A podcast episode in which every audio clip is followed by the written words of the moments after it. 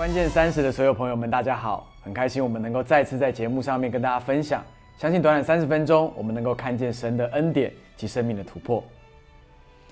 在四世纪第六章第十七节，这个地方说到基甸说：“我若在你眼前蒙恩，求你给我一个证据，使我知道与我说话的就是主。”今天我们要分享的主题呢，就是要来寻求印证。我发现一个事实，就是基督徒很爱问一个问题，就是我到底怎么样能够听见神的声音呢？而第二个，他们最爱问的问题就是，我们怎么能够确定这是神说的，而不是我自己想出来的呢？所以今天我们来谈谈如何分辨，并且明了到底怎么向神来寻求印证，绝对不是错误的，而且绝对是合乎经文的。因为神喜爱印证他自己所说出来的话，所以让我们来看看圣经上面有一些圣灵来印证神话语的故事。比如说马可福音第十六章第二十节那个地方有说到，门徒出去的时候呢，他们到处宣扬福音，而主和他们同工，用神机随着证实他们所传的道。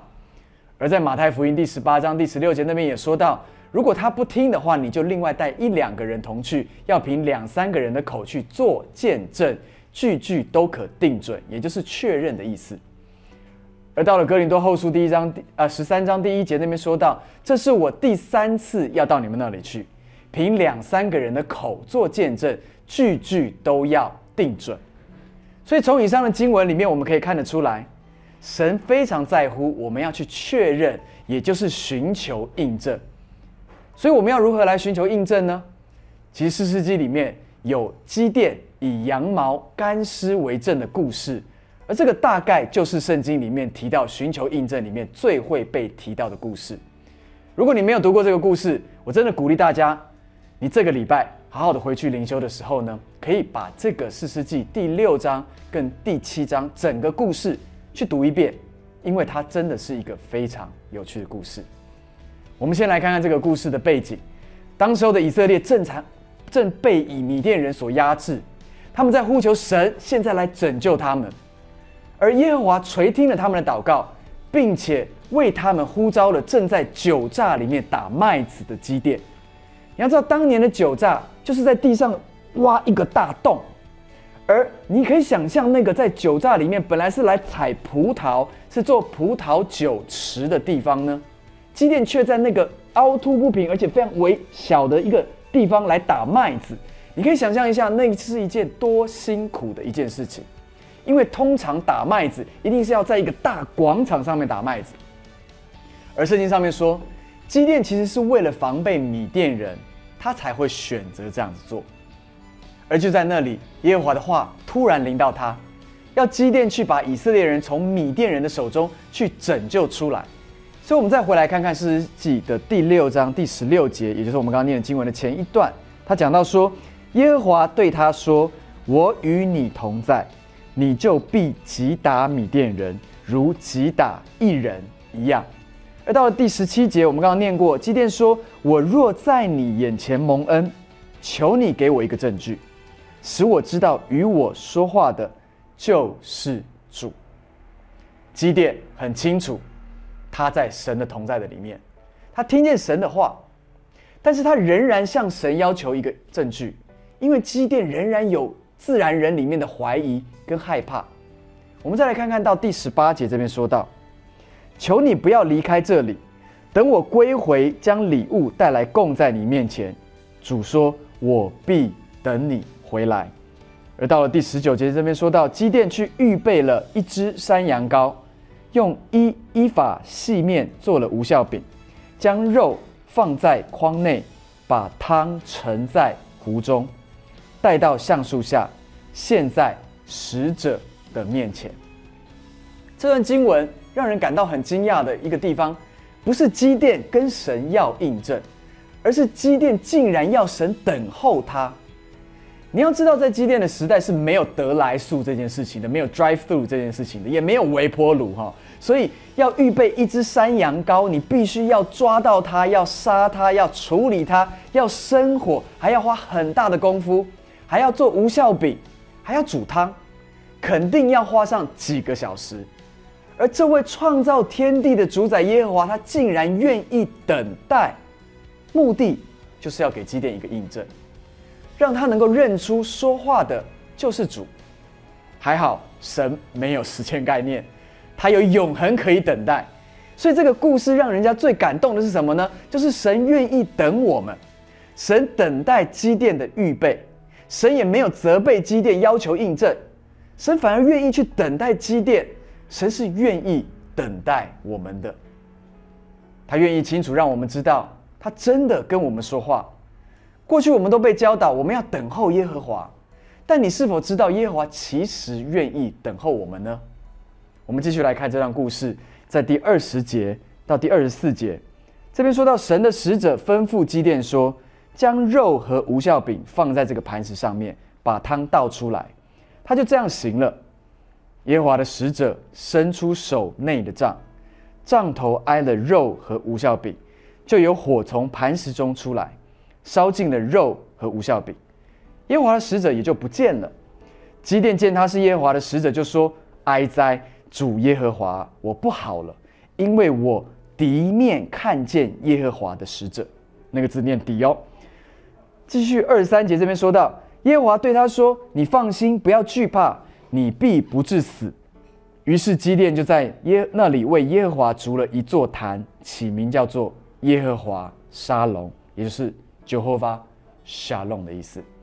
Jehovah Shalom 讲到的就是平安。当耶和华的使者伸出手里的杖，一碰到肉跟无效饼的时候，火就从磐石里面突然烧出来。你觉得这是不是一个印证呢？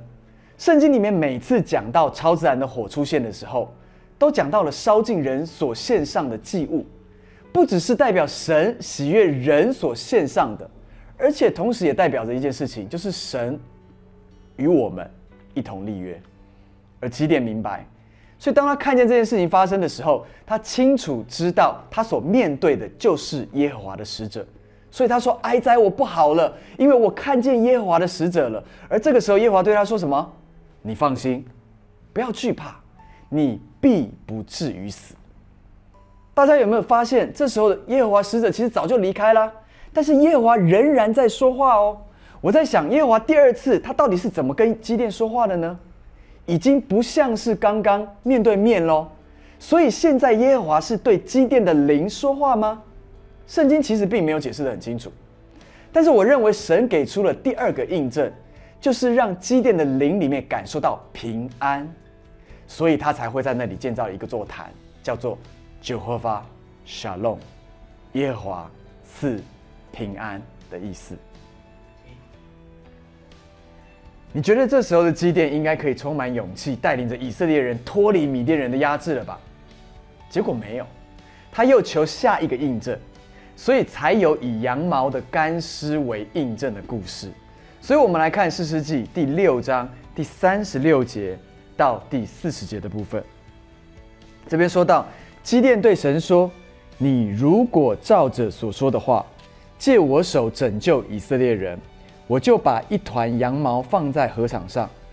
若单是羊毛上面有露水，别的地方都是干的，我就知道你必照着所说的话，借我手拯救以色列人。”次日早晨，基基甸起来，见果然是这样，将羊毛挤一挤。从羊毛中拧出满盆的露水来，基甸又对神说：“求你不要向我发怒，我再说这一次，让我将羊毛再试一次。但愿羊毛是干的，而别的地方有露水。这夜神也如此行，独羊毛上是干的，别的地方都有露水。你有没有看见神的耐心？他不但没有生气，神允许我们向他寻求印证。”目的就是为了兼顾我们的信心。要是我是神的话，我应该都没有耐心了。但是你有感受到神对积淀的爱吗？你有感受到神想要拯救以色列人的决心吗？神可以这样不断的来印证他所说的话。所以寻求印证的故事并没有到这边就结束喽。接下来更酷，基甸终于决定呼召以色列人跟他一起来跟米甸人作战。结果，当他登高一呼的时候，有三万两千人出来跟随他。在四世纪第七章，神说人太多了，即使你打赢的话，可能很多人以色列人会觉得这根本就是靠你自己的力量得胜的。所以我要对你，我要你对群众能够布达一件事情：只要任何人有惧怕呢，或者是胆怯的呢，现在都可以回家了。我要你想象一下，本来有三万两千人在现场哦，然后基甸说只要害怕就可以回家，是你，你会不会离开？结果突然间，所有人都站起来，两万两千人就离开了。我不晓得机电是不是这样问的，跟你旁边人说，如果你害怕的话，现在可以回家了，所以你怕吗？结果旁边人就说，嗯，好像有一点了。那我们一起走吧。他们在走之前呢，可能还对着机电说，那我们就先走喽。我会为你们祷告的，不用担心，神一定会帮助你们的，因为神是与你们同在的神。我想这时候机电大概心里面充满了 OS。但是没有关系，还好至少还有一万人是留下来的，对吧？结果神竟然对他说：“人还是太多了，如果这样赢了，你还是会以为是你自己成就的。所以带他们去喝水，我要显明给你看，我要你带去能够真正征战的军队是谁。”就大部分的军队呢都非常有礼貌的，他们跪下来喝水。只有一小群的人呢，他们是把水捧起来之后呢，像狗一样这样舔水。基甸当时候可能还觉得这群人真的太奇怪了吧？他觉得神果然是充满智慧的，要把那一群怪怪的人呢先选出来，然后不要带他们出去打仗。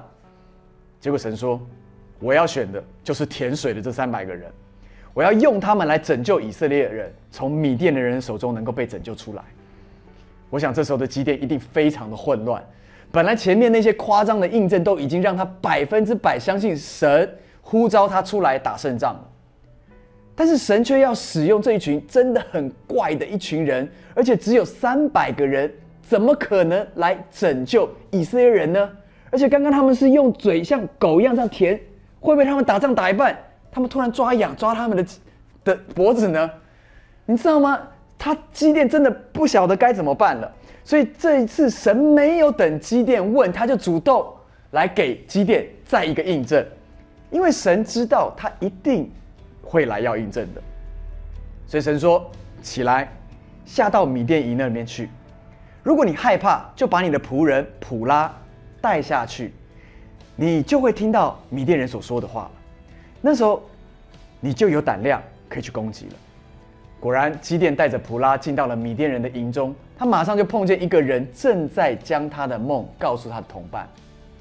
你们千万不要以为米甸人很少，所以呢，他一下到米甸人那边，他们就只会碰到几个人而已。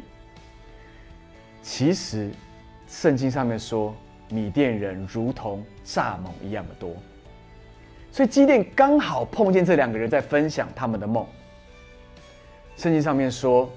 这些像蝗虫一样多的米甸人呢，他们的对话竟然是这样的：这两个人对话是说，我做了一个梦，我梦见了一个大麦饼滚到了米甸人的营中，撞倒了帐幕。他的同伴马上说，那是以色列人基甸的刀。哇！基甸一听到这句话，他马上就在那里开始敬拜神，因为他知道这就是来自于神的印证，因此他马上回到以色列家，告诉他们。神已经把米甸人都交在我们的手中了。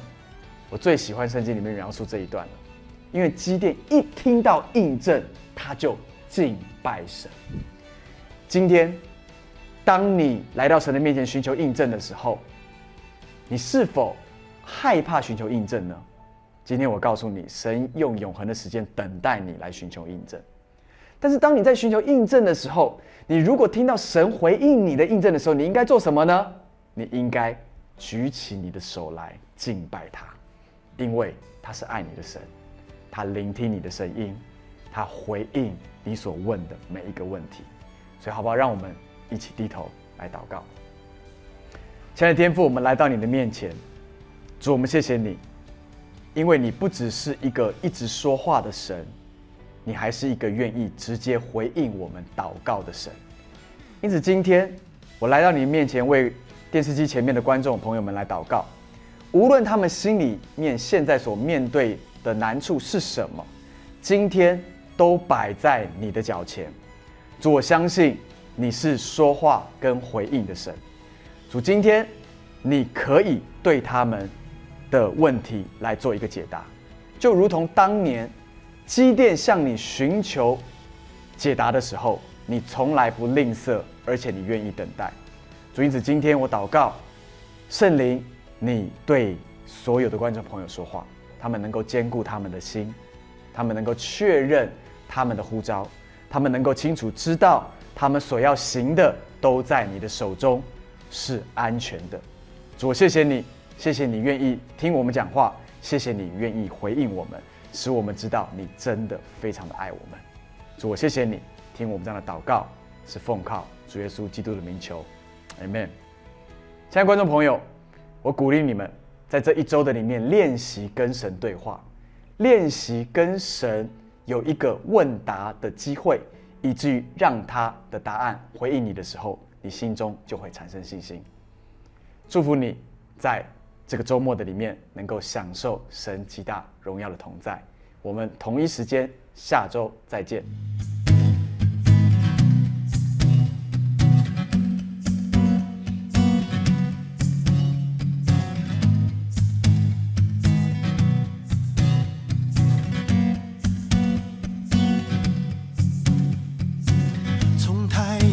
之地，直到日落之处，静默的都要欢呼。